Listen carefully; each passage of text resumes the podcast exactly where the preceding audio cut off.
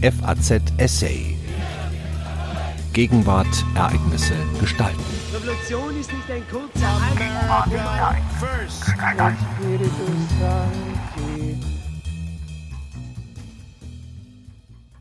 Zentrum der Welt.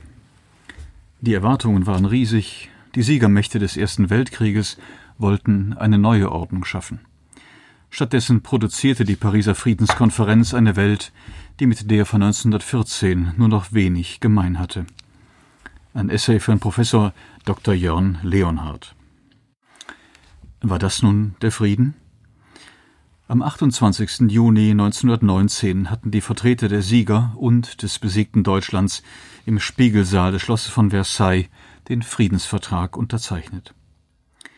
Schon am nächsten Tag verließ der amerikanische Präsident Woodrow Wilson die französische Hauptstadt. Die Politiker, die sich über Wochen zum Teil täglich getroffen hatten, sollten sich nie wieder treffen. Nach der Zeremonie nahm die Spannung in Paris ab. Viele Staaten begannen damit, ihre Delegation zu verkleinern. Einen Tag nach der Unterzeichnung zog der spätere südafrikanische Premierminister Jan Smuts eine erste Bilanz. Als Vertreter seines Landes in Paris hatte er sich immer wieder für Kompromisse zwischen den zerstrittenen Siegern eingesetzt und war nach der von Deutschland erzwungenen Rückgabe seiner Kolonien in Afrika und Asien auch an der Entwicklung des neuen Konzeptes von Völkerbundmandaten beteiligt. Über die Schwächen des Friedensvertrags machte er sich keine Illusionen.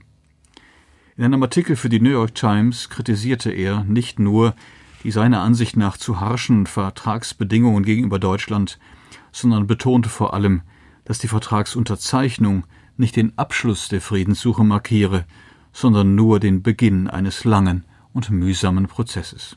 Zitat Die eigentliche Arbeit am Frieden wird erst beginnen, nachdem dieser Vertrag unterschrieben worden ist und ein definitives Ende der zerstörerischen Leidenschaften gesetzt ist, der Europa fast fünf Jahre lang heimgesucht haben. Zitat Ende. Der Krieg, so Smütz, habe eine zutiefst beschädigte Zivilisation hinterlassen.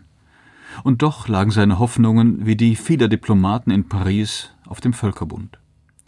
Bei allen Belastungen und Widersprüchen boten das Vertragswerk und die Völkerbundakte in seinen Augen entscheidende Ansätze für eine schrittweise Änderung der internationalen Ordnungsprinzipien nach neuen Kriterien. Zu ihnen zählten für Smötz die nationale Selbstbestimmung, ein international abgesicherter Minderheitenschutz, eine permanente neue internationale Organisation sowie Abrüstungsbemühungen. Mit der im Rahmen der Völkerbundakte etablierten Internationalen Arbeitsorganisation in Genf waren Ansätze für weltweite Standards in der Arbeitswelt erkennbar, mit denen man den Zusammenhang zwischen äußerer Sicherheit und sozialen Bedingungen anerkannte, und das Mandatssystem bewies immerhin, dass es nach 1919 keine einfache Fortsetzung der überkommenen Kolonialregime geben sollte. Der Blick von Paris nach Genf markierte einen Anfang, und Smütz, wie viele seiner Kollegen, waren sich darüber im Klaren, dass es jetzt darauf ankam, wie Politiker und Diplomaten diese neuen Rahmenbedingungen ausfüllen, wie sie den Frieden konkret gestalten würden. Die Pariser Friedenskonferenz stellte einen globalen Zusammenhang her, Sie spiegelte exemplarisch wider, wie sehr der Krieg ganz unterschiedliche Räume miteinander verbunden und viele neue Probleme offenbart hatte, die nicht an den Grenzen von Nationalstaaten endeten. Das galt für Kriegsgefangene und Flüchtlinge aus imperialen Herrschaftsverbänden, die am Ende des Krieges nicht mehr existierten. Es galt für die Schulden der verschwundenen Reiche, es galt aber auch für den Status von Veteranen oder Arbeitern, und es galt für das Konzept internationale Sicherheit. Vielen Teilnehmern der Konferenz war erst im Sommer 1919 bewusst, wie tiefgreifend der Krieg die Welt verwandelt, das Gewicht von Weltregionen verändert und neue Abhängigkeiten geschaffen hatte. Seit dem Sommer 1914 waren Erwartungen entstanden, die 1919 in Paris nicht nur an den Tischen der Staatsmänner, Regierungsvertreter und Diplomaten, sondern auch unter vielen Repräsentanten von Kolonialgesellschaften außerhalb der offiziellen Friedenskonferenz präsent waren – und über ihr Ende hinauswirkten. Zu ihren Ursprüngen hatten seit 1917 sowohl die russischen Bolschewiki als auch der amerikanische Präsident Woodrow Wilson beigetragen. Noch im November 1918, noch während der Anreise der amerikanischen Delegation zur Friedenskonferenz, erkannte Wilson die Dynamik weltweiter Erwartungen, die sich auf seine Person konzentrierten. Als der Leiter der amerikanischen Kriegspropaganda, der Journalist George Creel, die enorme Wirkung der Reden Wilsons auf Gesellschaften in Afrika, Asien und Lateinamerika betonte, von wo aus man nun enthusiastisch auf die Friedenskonferenz blickte, fragte der Präsident skeptisch, Zitat, ob sie nicht unbewusst ein Netz geknüpft haben, aus dem es für mich kein Entrinnen gibt. Die ganze Welt blickt jetzt auf Amerika mit allen Hoffnungen und Belastungen. Alle diese Erwartungen enthalten eine schreckliche Dringlichkeit. Es darf keine Verzögerung geben. Das war immer so. Die Menschen ertragen ihre Tyrannen über Jahre, aber sie reißen ihre Befreier in Stücke, wenn das Millennium nicht zugleich geschaffen wird. Zitat Ende. Als Woodrow Wilson im Februar 1918 eine Rede vor dem Kongress den Schlüsselbegriff Self-Determination verwendet hatte, da verdeckte dessen suggestive Qualität, welche unterschiedlichen Bedeutungen damit in verschiedenen Ländern verbunden sein konnten. Markierte der Begriff in westeuropäischen Gesellschaften nach dem November 1918 die Selbstregierung in parlamentarischen Systemen mit demokratisch gewählten Institutionen und schloss auch Konzepte der sozialen Demokratie mit ein, so verwies der Begriff in der Zone der erodierenden multiethnischen Imperien Russlands und der Habsburger Monarchie auf das Ideal nationaler Selbstbestimmung im Rahmen nationalstaatlicher Souveränität. Die vermeintliche Eindeutigkeit dieser Ordnungsvision, die in den Nachkriegsgesellschaften etwa Polens, der Tschechoslowakei oder des späteren Jugoslawiens mit dem Bild der Imperien als Völkergefängnis zusammenfiel, traf in der Praxis auf eine ausgesprochene Spannung zwischen demokratischer Partizipation und einer ethnischen Definition von Staatlichkeit. Das universalistische Versprechen des Selbstbestimmungsrechts traf gleichsam auf die weiter bestehenden multiethnischen Gemengelagen Ost-, Ostmittel- und Südosteuropas. Was im kleinen Versailler Vertrag, den die Vertreter Polens am 28. Juni 1919 unterschrieben, die Pariser Friedensverträge durch Regelungen zum Minderheitenschutz ergänzen sollte, wurde von vielen Polen als Beschränkung der gerade mühsam erkämpften nationalen Selbstbestimmung und Widerspruch zur neu gewonnenen Souveränität empfunden. Wo man die Verliererstaaten Deutschland, Österreich, Ungarn oder Russland von der Praxis der Selbstbestimmung ausschloss, weil man nur so die Sicherheit des Kontinents zu bewahren glaubte, da lieferte das Versprechen der neuen Ordnung die Munition für eine neue, aggressive Revisionspolitik. Offenbarten sich schon innerhalb Europas solche Spannungsmomente, so es recht in globaler Perspektive. Wenn der Krieg 1914 als Konflikt zwischen europäischen Großmächten begonnen hatte, die seit dem Wiener Kongress von 1814-15 ein gleichgewichtsorientiertes Mächtesystem mit eigenen Mechanismen zur Konfliktlösung gebildet hatten, dann stand das Ende des Krieges im Zeichen eines weltweiten Konflikts in Europa, Asien und Afrika. Die Vereinigten Staaten und Japan, militärisch wie politisch aufsteigende Mächte bereits seit der Jahrhundertwende, waren 1919 unumstrittene Akteure in Paris, während in vielen Ländern wie China, Indien und in Lateinamerika der Rückzug der europäischen Mächte während des Krieges entscheidende Impulse für die eigene politische und wirtschaftliche Entwicklung ausgelöst hatte. Hier entwickelten die globalen Ordnungsvisionen Lenins und Wilsons innerhalb kurzer Zeit enorme Anziehungskraft. Aber während die Bolschewiki im Frühjahr 1918 einen demütigenden Friedensschluss mit den Mittelmächten in Brest-Litovsk akzeptieren und sich im russischen Bürgerkrieg erst behaupten mussten, avancierte Wilson zur globalen Projektionsfläche von Hoffnungen auf einen neuartigen Frieden im Namen fortschrittlicher Prinzipien. Demokratische Teilhabe und nationale Selbstbestimmung waren nicht nur ein Versprechen an die Minderheiten innerhalb der Habsburger Monarchie oder des ehemaligen Zarenreichs, an Polen, Tschechen, Südslawen oder Balten, sondern stimulierten ebenso antikoloniale und nationale Bewegungen in Asien und Afrika. Das Grundproblem der durch viele Versprechen während des Krieges provozierten Erwartungen offenbarte sich nicht nur in den asiatischen und afrikanischen Kolonialgesellschaften, sondern vor allem im Nahen und Mittleren Osten, im Kriegsraum des zerfallenden Osmanischen Reiches. So suggestiv der von den Briten unterstützte Aufstand der Araber gegen die osmanische Herrschaft und die Einnahme Jerusalems im Dezember 1917 anmuteten, so verdeckten diese Ereignisse doch ein Grundproblem, das sich aus der Konkurrenz widersprüchlicher Versprechen speiste und sich nach 1919 in aller Dramatik entfaltete. Mit der faktischen Freisetzung kolonialpolitischer Routine durch Großbritannien und Frankreich im Sykes-Picot-Abkommen von 1916 mit seiner Abgrenzung von Interessenzonen, die nach 1919 in Mandate mündeten, den britischen Versprechen für einen Staat der Araber im Gegenzug für den Kampf gegen die Osmanen und der gleichzeitigen Unterstützung der zionistischen Bewegung für eine Heimstatt der Polen in Palästina durch die Balfour Declaration vom November 1917 existierten drei konkurrierende Ordnungsmodelle für den Nachkrieg. Dies sowie die in Paris enttäuschten panarabischen Hoffnungen auf einen eigenen Staat sollten ein Erbe des Jahres 1919 werden, das in dieser Region bis in die Gegenwart fortwirkt. Exemplarisch entfaltete sich im Frühjahr 1919 eine Krise, die in Umrissen die Multipolarität der Welt erkennen ließ. Für die Widerstandsbewegungen und Revolten, die diesen Krisenmoment ab März 1919 kennzeichneten, wirkte die Friedenskonferenz häufig nicht als Ursache, sondern eher als Katalysator und Anlass. Am deutlichsten war der Bezug zur Friedenskonferenz in den Gesellschaften der Besiegten, so in der ungarischen Räterepublik Bela Kuns vor dem Hintergrund der sich in Paris abzeichnenden Reduzierung des ungarischen Territoriums und zumal der Übergriffe Rumäniens auf Siebenbürgen.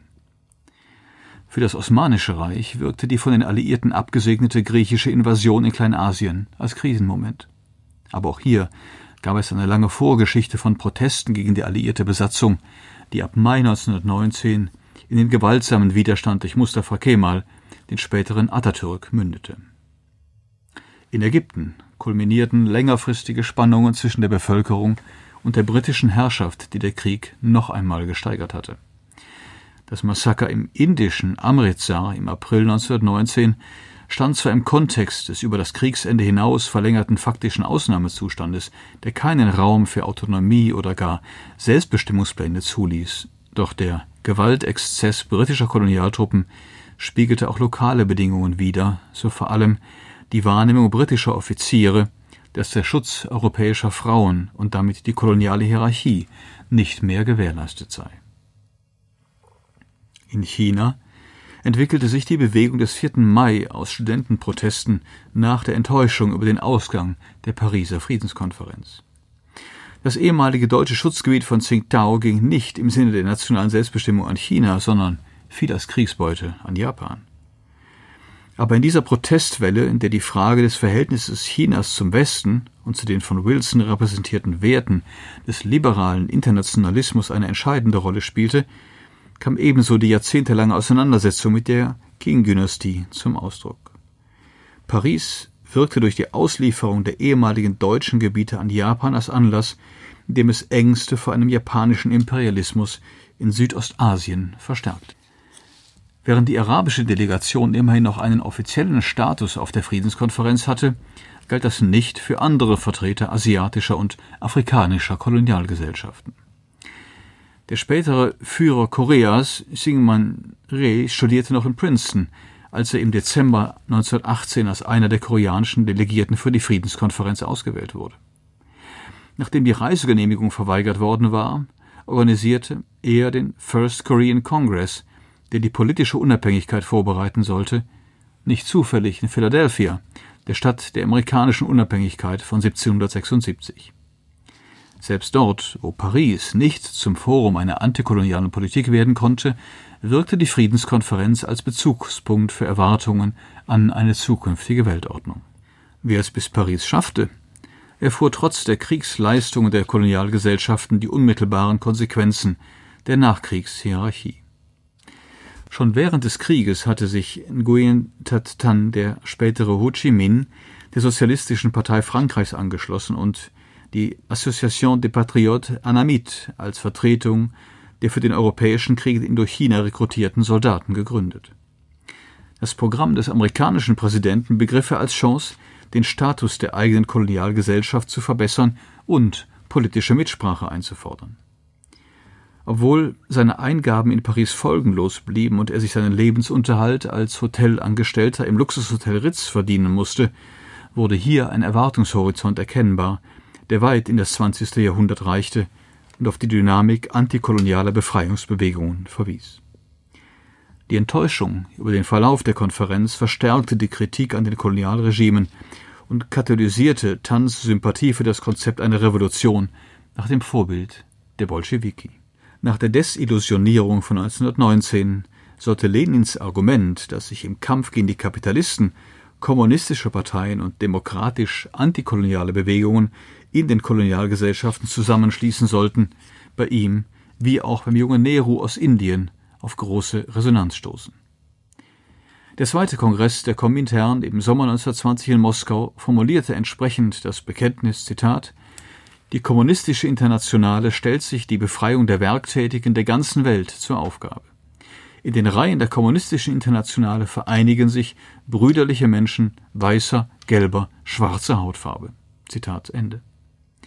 Das bezog sich konkret auf die islamische Welt, die Türkei und Zentralasien, Afghanistan und Persien, aber auch auf China.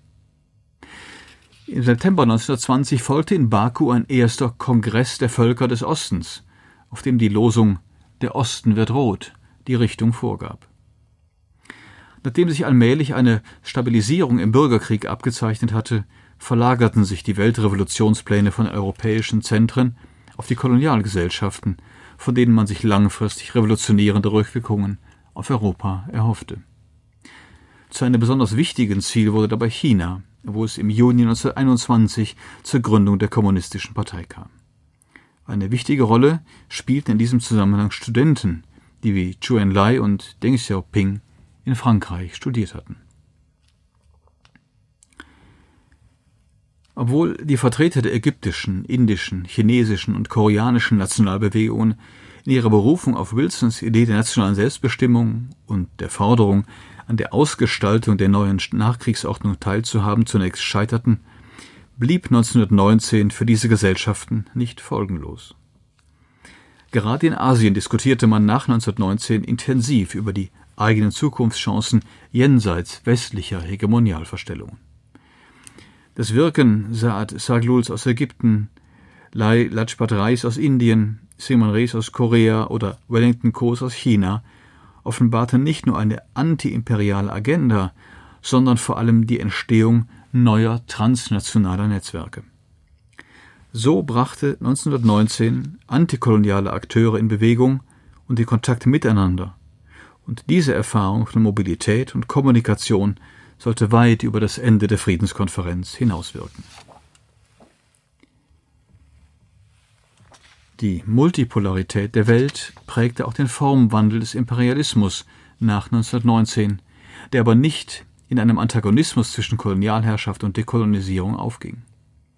In den Mandaten blieb das europäische Zivilisierungsmodell ein entscheidender Faktor, während die Erwartungen vieler Vertreter der Kolonialgesellschaften zunächst auf mehr Teilhabe und Reformen hinausliefen, nicht unbedingt auf Sezession und Unabhängigkeit, wie der Verlauf des Panafrikanischen Kongresses ab Februar 1919 bewies.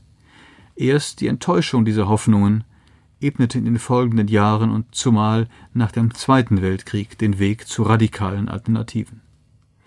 Neu war die Praxis des Vergleichs, wenn Vietnamesen 1919 in Paris den Blick auf Osteuropa, Irland, Algerien oder Syrien richten konnten, um die eigene Situation durch den Blick auf andere Gesellschaften und strukturelle Analogien besser begründen zu können. Als eine besondere biografische Erfahrung blieb 1919 im weiteren 20. Jahrhundert sehr präsent, nicht nur für Konrad Adenauer oder Winston Churchill, sondern ebenso für Ho Chi Minh oder Mao Zedong. Am Verhältnis zwischen europäischen Gesellschaften und anderen Weltregionen zeigte sich zwischen 1918 und 1923 die ganze Komplexität der neuen Friedensordnung. Die europäische Pentarchie wurde abgelöst und damit jene Staatenordnung, die mit Großbritannien, Frankreich, Russland, der Habsburger Monarchie und Preußen-Deutschland seit dem 18. Jahrhundert im Zeichen eines Gleichgewichts der Mächte die internationalen Beziehungen bestimmt hatte. Das Ende der deutschen Kolonie 1919 und die Aufteilung der Gebiete des Osmanischen Reiches im Nahen und Mittleren Osten schufen neue Handlungs- und Einflussmöglichkeiten. Aber zugleich waren Großbritannien und Frankreich von den Kriegsleistungen ihrer Kolonien immer abhängiger geworden. Vor diesem Hintergrund bildeten Kolonialkritik und die Vision eines antikolonialen Befreiungskampfes nur eine Seite des Jahres 1919 denn die Bestimmungen der Friedenskonferenz erlaubten dem Britischen Empire wie dem französischen Kolonialreich durch Übernahme der Völkerbundmandate ihre jeweils größte Ausdehnung und den Übergang in die imperiale Überdehnung, die im Nahen und Mittleren Osten schon bald die Ressourcen beider Länder überfordern sollte.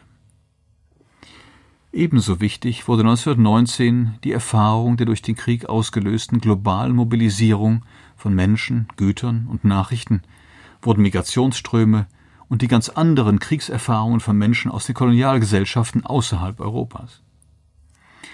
Wie das Beispiel der britischen Dominions in Kanada, Australien und Neuseeland, aber auch Indiens und vieler afrikanischer Gesellschaften bewiesen, gingen die Kriegserfahrungen dieser Menschen nicht darin auf, nur als Ressourcen in einem europäischen Krieg eingesetzt zu werden.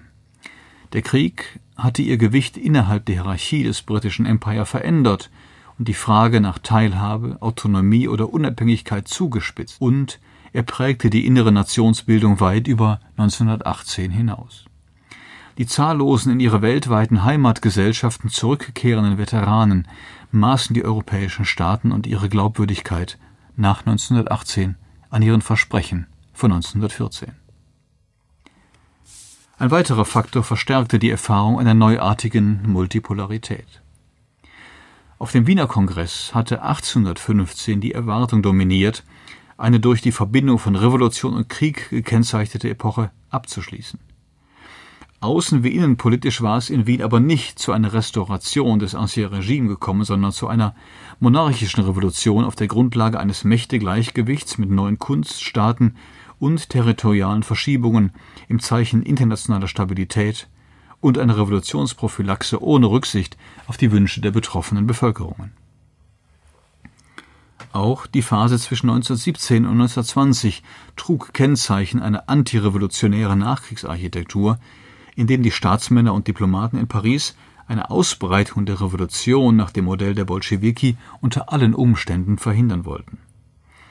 Aber anders als 1815 markierte 1918-19 nicht das Ende, sondern eine Fortsetzung und Zuspitzung revolutionärer Spannungsmomente weltweit, nicht zuletzt durch die Überlappung ideologischer Bürgerkriege und ethnischer Gewalt.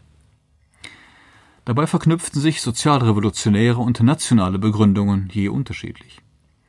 Hatte sich die antimonarchische Bewegung in Deutschland und Österreich im Herbst 1918 auf einen milden Wilson-Frieden berufen, für den es galt, mit der Konstitutionalisierung und dem Regimewechsel Vorbedingungen für einen Status quo-Frieden zu erfüllen, so orientierten sich die Anhänger der Räterepubliken nach sowjetischem Vorbild im Frühjahr 1919 in München wie in Budapest an der Klassensprache und dem weltrevolutionären Modell der Bolschewiki. Was im März 1919 in Ungarn nach außen wie die Umsetzung dieses Modells aussah, war bei genauerem Hinsehen eng verwoben mit der Zukunft der Nation, angesichts der Übergriffe von Nachbarstaaten auf bisher ungarisches Territorium.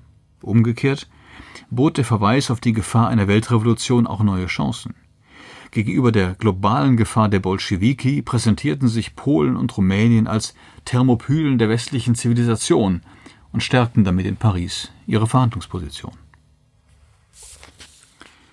Die Staatschefs, Politiker und Diplomaten mochten angesichts der Tragweite ihrer Entscheidungen glauben, dass Paris im Frühjahr 1919 wirklich das Zentrum der Welt sei und die Konflikte der Nachkriegszeit nach dem Krieg der Giganten nur noch Kriege der Pygmäen seien.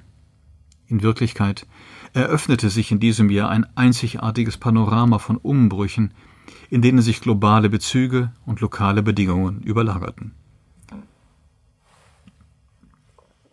Und dabei löste sich die klare Hierarchie zwischen Zentrum und Peripherie, zwischen Paris und der Welt auf.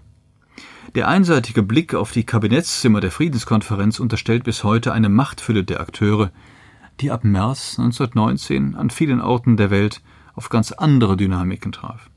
in Moskau, Budapest und München, genauso wie in Istanbul, Kairo oder Peking.